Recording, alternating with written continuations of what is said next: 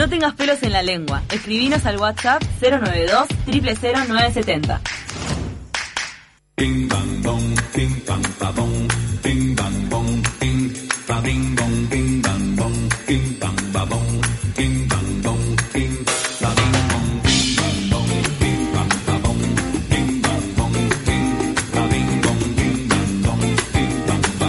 Le damos la bienvenida a ella, a Caro Notal Giovanni, nuestra periodista especializada en género. Que hace tiempo no la veíamos, qué placer tenerte acá en el estudio, Caro. Es Todo otra bien, cosa en persona. Un gusto, un gusto. Sí, a veces ni por Instagram nos podíamos ver porque tampoco Sí. andaba la tecnología. Pero bueno, viste que el cara a cara tiene otra cosa. Hasta hoy estamos luchando con la tecnología. Va. quiero decir.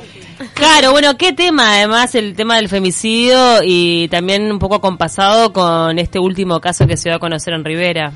Sí, eh, yo quería hablar un poco de esto justamente porque, bueno, venimos en un mes complicadito, ya desde el inicio de la cuarentena, este, bueno, se registraron este, muchísimas más denuncias, eh, denuncias no, perdón, consultas a nivel de lo que es este, mujeres y, bueno, también en el 0800 y, bueno, hemos tenido unas semanas eh, bastante complicadas en cuanto a, a- a los femicidios concretados y también a intentos de femicidio, Y se había advertido, además, eso es lo más triste, ¿no? Que al inicio Sí. de, la, de la crisis sanitaria, lo primero que dijeron las autoridades de mujeres, de MIDES, de todos lados, fue, eh, obviamente de, la- de las coordinadoras fe- de feminismos, fue que iba a aumentar esto. Sí. Y así pasó.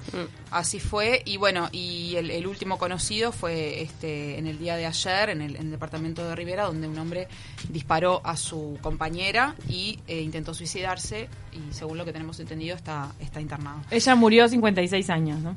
Exacto. Y bueno, en realidad, un poco la, esto es como el disparador, pero yo quería eh, encararlo más que nada por eh, desde el lugar de la prevención, en el sentido de que antes de que ocurra un femicidio pasan toda una serie de cosas que, a ver, eh, el tema de los femicidios, obviamente, el Estado y la sociedad civil, y sobre todo el Estado, tienen una parte importante en el combate a los femicidios, porque, bueno, son quienes implementan las políticas públicas, quienes deben hacer cumplir las leyes y todo lo demás.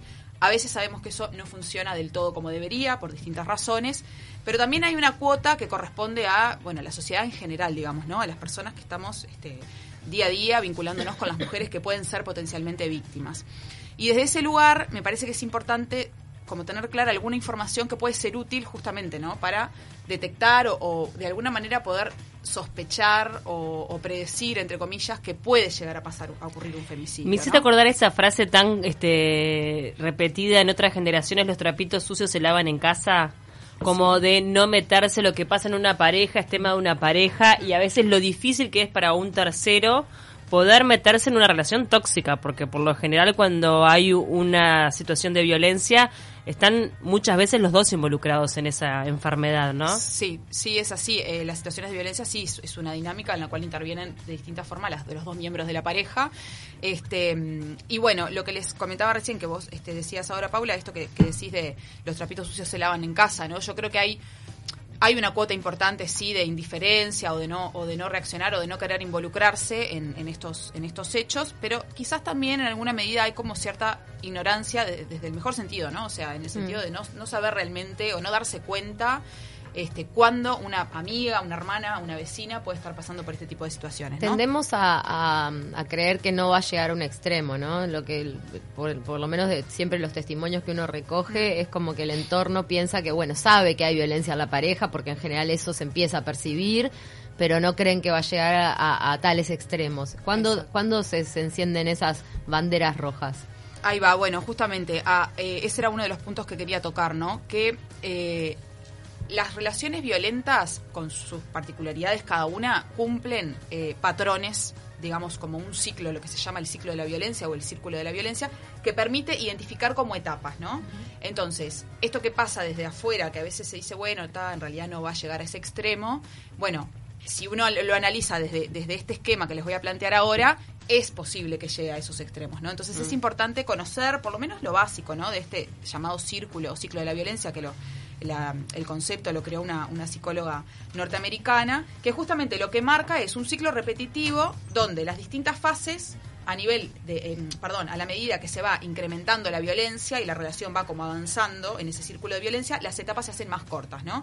Entonces, este ciclo básicamente, conocido como círculo de la violencia, tiene tres fases. Una primera fase que es una fase de tensión, que ahí lo que ocurre es que se empieza a manifestar la agresividad de distintas maneras, normalmente al principio con este a nivel psicológico, agresiones verbales, descalificaciones. No siempre pasa, a veces se va directo a la agresión física, pero normalmente están este tipo de situaciones de de descalificaciones hacia, hacia la mujer, ¿no? Después, ya, en realidad es muy frecuente y, y muchas veces queda ahí, ¿no, Caro? eh, como que no pasa como a otro Sí. nivel, decís. Sí, claro, hay mujeres que viven por años eh, niveles de violencia psicológica tremendos, de violencia económica, que de repente nunca reciben un golpe, pero que a nivel de lo que es el, el- el aspecto emocional, la autoestima, es, es como un goteo permanente que a lo largo de los años causa estragos. Claro, hay sutilezas, ¿no? Que de repente no son detectables como, como violencia de género, pero en realidad lo son.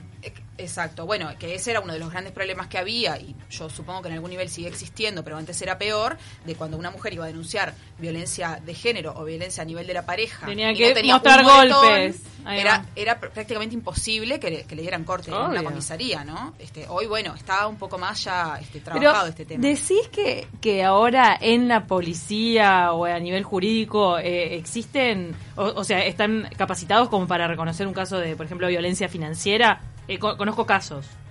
De, de que arrancan por violencia financiera. Mira, era no violencia si- financiera y después se separaron y arrancó violencia psicológica fuerte a través de mensajes de texto. Fue heavy. O sea, como que una cosita lleva a la otra. Yo no sé, de, de verdad te soy sincera, que una mujer vaya a una comisaría sin un golpe si le toman la denuncia no, o le dan no.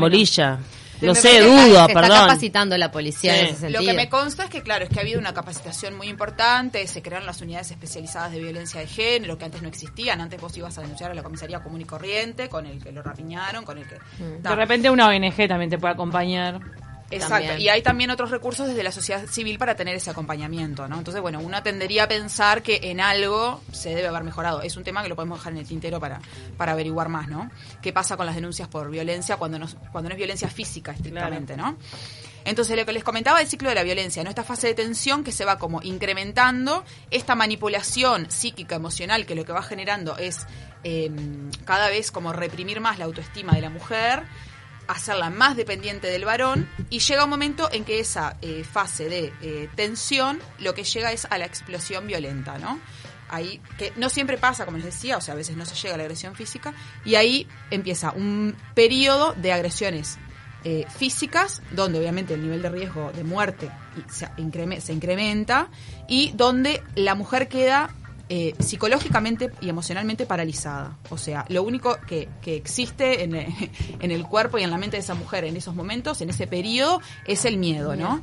Y esto me parece importante decirlo porque muchas veces también a nivel de la opinión pública y la sociedad en, en general, existe como esa, por eso hablaba un poco también de la ignorancia. ¿El este, por qué te quedaste? Sí, el ¿Por qué qué no te te quedaste, el por qué, lo- el por qué no denunciás, el por qué, y hay que entender Paralizada. ¿Cómo le permitís, por ejemplo? exacto que una mujer en esa persona está muerta de miedo y paralizada. Paralizada y no- ni que hablar si hay hijos de por medio, ¿no? O sea que ahí ya se entra a cuestionar un A mí de me, cosas. en verdad uno puede decir, pa, qué exageración este paralelismo, pero nosotros tenemos que recordar de la mente humana, porque es un gran aprendizaje lo que pasó en la Segunda Guerra Mundial con el pueblo judío, que muchas veces se hizo ese reclamo histórico de por qué no se rebelaban, por qué no se este, imponían ante esa, porque claro, la tala psicológica de la autoestima vino de muchos años y fue progresiva, cuando se fueron enviados a los guetos, cuando no se Claro. dejó permitir. Entonces, en el momento donde habría los motivos suficientes para levantarse en una revolución, no estaban las fuerzas, estaba el miedo, una... Y estamos hablando de miles y millones de personas sojuzgadas. ¿Cómo no te va a pasar a nivel individual en una casa que ese tipo de, de- de encadenamiento invisible empiece a coaccionar tu, tu voluntad? Sí. Sí, y acá este una mm, voy a traer un concepto importante que lo plantea Jeru Aparicio, que es mexicana y es especialista en temas de violencia y en, el, en, el- en la intervención con, con hombres violentos. Ella habla del el síndrome de adaptación paradójica al agresor, que es a nivel psicológico lo que explica que, por ejemplo, una mujer haga una denuncia y en el momento en que la policía viene a llevar al, al agresor, lo impida, por ejemplo, ¿no? Entonces, ¿eso por qué ocurre? Ocurre porque toda la, la psiquis de esa mujer está en un estado donde, donde lo, lo que prima es la supervivencia. Entonces, en el momento en que la mujer siente que ella va a, a poner en riesgo su vida, por ejemplo, si ese varón se lo llevan, después lo sueltan Mm. y, y vuelve con represalias, la mujer va a impedir de manera totalmente instintiva que eso ocurra, ¿no? Porque lo que prima ahí es la- el estado de supervivencia. Entonces, estas cosas me parecen importantes porque de alguna manera nos permiten entender realmente qué es lo que pasa y por qué no, no podemos pretender que una mujer en, en- en esta situación, a nivel de pareja, reaccione como una persona en una situación normal. Y ahora, nosotros, por ejemplo, este, como terceros en este tipo de situación, ¿cómo deberíamos hacer ese acercamiento para poder realmente ayudar a esta mujer? Porque probablemente si vamos y le decimos, che, está todo mal, tenés que hacer la denuncia, esa mujer nos diga, no, Claro. acá Claro, no, no eh, andate, va a, va a cortar vínculo con nosotros y, y más si hay hijos de por medio. Sí. Ahora, ¿cuál debería ser el acercamiento adecuado? Ahí va. Bueno, acá con, con esto que vos planteás, eh, planteo la última, la última fase, hablamos de la fase de tensión, hablamos de la fase de, de explosión violenta. Y la última etapa, luego de esa agresión, de, de esa, vamos a suponer, separación, pelea que se da, un alejamiento, viene lo que se llama como luna de miel, que es donde el agresor de alguna manera se arrepiente, entre comillas, o plantea que se arrepintió, que no lo va a volver a hacer, eh, la mujer de alguna manera un poco por miedo, otro poco porque en el fondo lo quiere o por distintas razones, cede ante esa situación. Y acá, otra, esto me parece importante porque hay que saber que esa, ese hombre no va a cambiar. O sea, eh, lo que va a pasar después de esa etapa eh, final, tercera de luna de miel, es que va a pasar un tiempo, un periodo X, y el ciclo va a empezar de nuevo. ¿Tá? Por eso yo decía que esto se repite en todas las relaciones. Como una violentas. tormenta, Es digamos, como una, el ojo de la es como tormenta. una cosa que empieza Claro. y termina, empieza y termina, empieza y termina. No, va- no va a cambiar a no ser que tenga un tratamiento adecuado. Claro, lo que cuando digo que no va a Pero esa cambiar, reconciliación es la que hace que la persona siga metida en ese círculo, porque si no hubiese ese momento de luna de miel, quizá la persona lo vería más claro y diría, de este tormento yo me alejo. Exacto. Pero eso es lo que empieza a confundir las cosas, ¿no? Sí, exactamente. Eh, entonces, lo que vos planteabas de cuál es la, la mejor forma, bueno, o cuál, cuál podría ser una manera de acercarse, bueno, en el momento en que se da el alejamiento y cuando todavía no se concretó la luna de miel, o sea, cuando todavía esa pareja no, no volvió a convivir o no volvió a retomar esa relación, es un buen momento para, con- primero, contener a esa mujer, ayudarla a sostener la decisión que tomó, que no es fácil. Cuando digo, eh, digo esto, lo digo desde todos los ámbitos, ¿no? Familia, amigos. Yo sé que, obviamente, estoy capaz hablando desde una situación ideal. Hay mujeres que están solas, que realmente su familia no las entiende o no tienen a dónde recurrir. Pero bueno, desde el Estado, la sociedad civil, contener a la mujer en el momento en que tomó esa decisión de alejarse para evitar que vuelva a reiniciar el círculo, ¿no? El tema de hacer la denuncia, sí, o sea, se las incita siempre a las mujeres a hacer la denuncia, pero también hay- es la recomendación, no, obviamente no ir solas a hacer la denuncia y no ir a hacer la denuncia sin como tomar ciertos recaudos previos, ¿no? Y ahí la sugerencia mm, fundamental me parece que es recurrir a lugares especializados, o sea, o consultar en mujeres, o llamar al 0800, o acercarse a cualquier organización de la sociedad civil, inclusive la Intendencia, que tiene servicios gratuitos de atención psicológica y en algunos casos de atención jurídica. Recordemos el 0800 41 41, ¿no? 4141 para, para, bueno, puede ser para simplemente para asesorarse, o sea, ni siquiera es para hacer la denuncia, o sea, para consultar o para plantear lo que le está pasando. Eh, y con respecto a eh, esto que estábamos hablando de los mejores momentos, bah, no sé si mejores momentos, pero bueno, ¿cuál sería el momento adecuado para intervenir? Lo que les planteaba al principio. Hay como ciertas cosas que pasan o algunas de estas cosas suelen pasar antes de que ocurra el femicidio. Entonces, por eso a mí me parecía importante poder plantear el tema desde un lugar de, bueno, sí, la- cuando a la mujer la mataron, ya está, la mataron, este, listo, o sea, no hay vuelta. Pero ¿qué pasa antes? Que ahí es donde me parece que estamos fallando como sociedad, ¿no? Normalmente, no siempre pasa, pero normalmente se da una escalada previa de violencia, lo que decías vos hoy, Ceci. Amenazas. Amenazas, violencia psicológica, violencia física que no llega a la, a la, a la muerte, digamos. Una escalada que viene como de menor nivel a mayor, ¿no? Hasta Claro, que llega ese momento del ciclo que hablábamos de la explosión. Eso suele pasar, aunque no siempre pasa. Por otra parte, un momento de- donde el riesgo se incrementa en cuanto al femicidio es cuando la mujer, esto es compartido por todas las informaciones que yo vi, estudios y demás, comparten este criterio que cuando la mujer decide terminar la relación es un momento crítico. O sea, si yo tengo una amiga que sé que estaba en una situación de violencia Mm, y viene y me dice, ayer lo dejé, Sí. yo Ahí, tengo que saber que esa mujer no puede quedar sola en la casa, no puede ir sola a trabajar en los horarios donde él sabía que iba a trabajar o los lugares donde ella iba. ¿Me explico? O sea, hay, que activar... Previendo ese, eh, eh, esa montaña, ese pico de ira en la otra persona. Exacto. Claro. Y sabiendo que probablemente él va a intentar algún acercamiento, probablemente la empiece a acosar o bueno, o ¿Está directamente la intente estimado, matar, ¿no? eh, hay algún estudio que hable de, de esa reacción cuando una mujer deja a una, a una pareja tóxica y violenta? Eh, ¿Cuáles son las horas de mayor riesgo o cuánto tiempo se excede? Capaz que, no sé, está estudiado psicológicamente si pasó una semana, si pasó unos días o no. No, no lo sé eso. no. Mm. Puede ser que, que haya, pero la verdad es que no lo tengo muy claro. Lo que sí Lo cierto es, dejan y se abre una Sí, ventana claro. de peligro. es, Ahí es- arranca exacto. a Ahí es un, un factor de riesgo. Después, si el varón, por ejemplo, tenía eh, medidas cautelares o tobillera y rompió las medidas cautelares, Sí. claramente, o sea, si el juez le puso la tobillera, el tipo la rompió o tenía medidas cautelares y el tipo violó las medidas cautelares y se intentó acercar a la mujer, bueno, claramente eso es un factor que incrementa las probabilidades de femicidio. Las amenazas. O sea, vamos a suponer que el tipo no va a buscarla físicamente, digamos, ¿no? La llama por WhatsApp, teléfono. claro. Amenaza WhatsApp, lo que sea. Te voy a matar, voy a matar a tus hijos, me voy a suicidar yo, voy a matar a tu familia, te voy a prender fuego la casa. Lo que fuera, la amenaza específica de que eso lo va a hacer es un factor de riesgo. Cuando el varón eh, agresor no lo inhibe la sanción social, o sea, se desacata en cualquier lado. Vamos a suponer que Claro. en el marco de la situación de violencia, el hombre le pega en la plaza, le, la golpea frente a sus compañeros de trabajo, en lugares donde hay otras personas. Eso, eso lo que está indicando es que a la persona la sanción social no le afecta, o sea, ya no le importa ni que lo vean, ni que venga la policía, ni nada. Eso eh, incrementa el riesgo de femicidio. Si la mujer hace la denuncia y la retira, también, que a veces también, muchas veces pasa. Y después lo que son las conductas de acoso, ¿no? O sea, si la mujer se aleja y después da cuenta a la policía o a sus amistades o a su familia de que ella sabe que, él la está siguiendo o que él la acosa por teléfono o que ella se cerró las redes sociales y él la intentó buscar por otro lado o ella se cambió el perfil o mejor dicho él se cambió el perfil y con un perfil falso la intenta localizar no todo lo que es el acoso las amenazas dan un di- indicador de que eh, hay un riesgo mayor de femicidio entonces lo que vos planteabas hoy, Paula, de cómo sería la mejor forma de este, intervenir, es estar atentos, básicamente, ¿no? O sea, esta información que yo traje acá es información que la puede encontrar cualquiera Claro. en, internet, en los materiales disponibles de las páginas de mujeres, de la red uruguaya contra la violencia sexual este, y de género.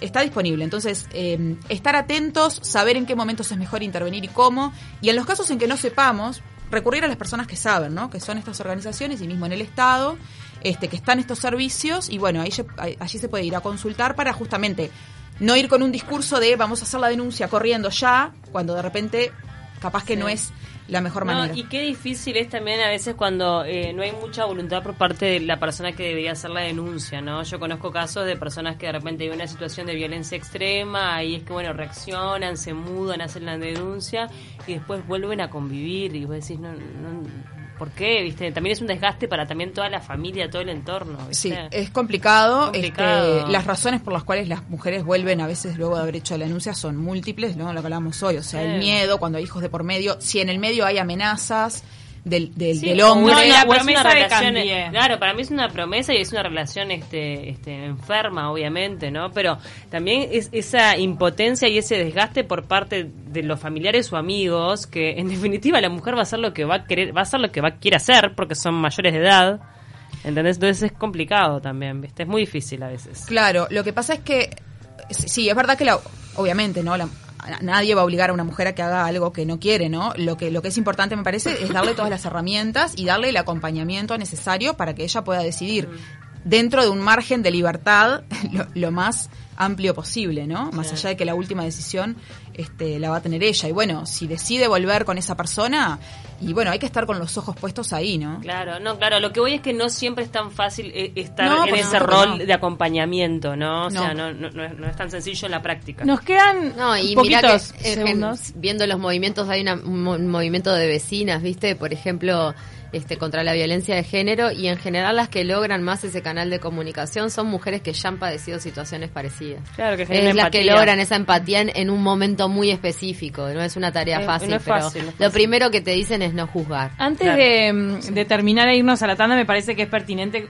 comentar un poco lo que pasó en el Parlamento, por lo que dijo la legisladora suplente de Carlos Testa, es una diputada de Cabildo Abierto, que, mm, que dijo que no sirve diferenciar homicidio de femicidio. Eh, bueno. ¿Sabes que no es la primera hay vez que ríos lo de tinta escucho? escritos sobre eso. Hay muchos ríos de tinta académicas, feministas y no feministas de todos los colores. Este, o sea que yo la que le invito es a leer e informarse. otra cosa no puedo, no puedo decir. Inés Claro. Moncillo dio mucho que hablar en Twitter porque hay gente como que lo considera esto un retroceso. Que Claro. alguien esté sentada en el Parlamento No. diciendo esto, ta, si bien todos tenemos Igual derecho a hablar. lamentablemente Cami representa la voz de muchos. Sí.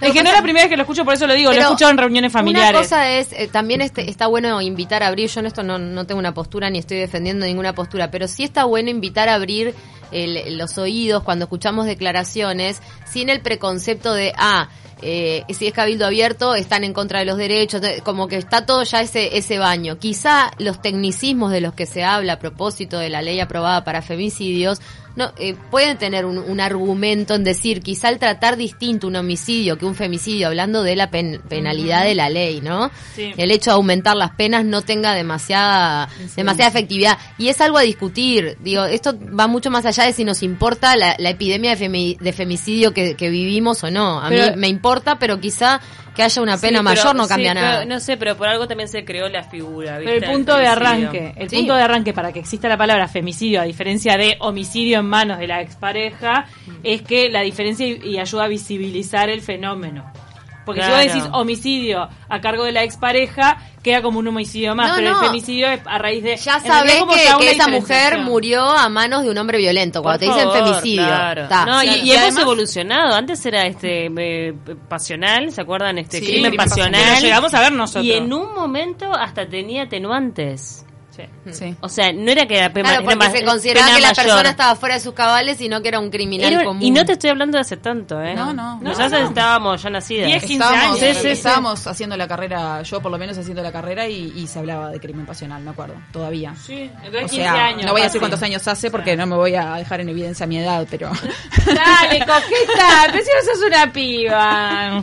No, En ¿Nos tenemos que ir a la tanda o nos da tiempo de comentar también en qué está lo de Miss Bolivia, que es un horror? No, dale, comentar porque tiene que ver con género también. Porque ayer eh, estuvimos comentando cómo Miss Bolivia en sus redes sociales publicó fotos de golpes, entonces todo dio a entender que estaba haciendo una denuncia de violencia de género, porque además que se acaba de separar y además sus mensajes como que hacían alusión a la separación que estaba sufriendo de su expareja. Igual ella no lo dijo literalmente. No lo dijo literalmente, pero eran fotos de raspones y golpes. Todo a entender.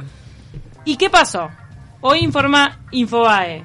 El ex marido de Miss Bolivia se autodenunció en la justicia y pidió que un fiscal llame a declarar a la cantante.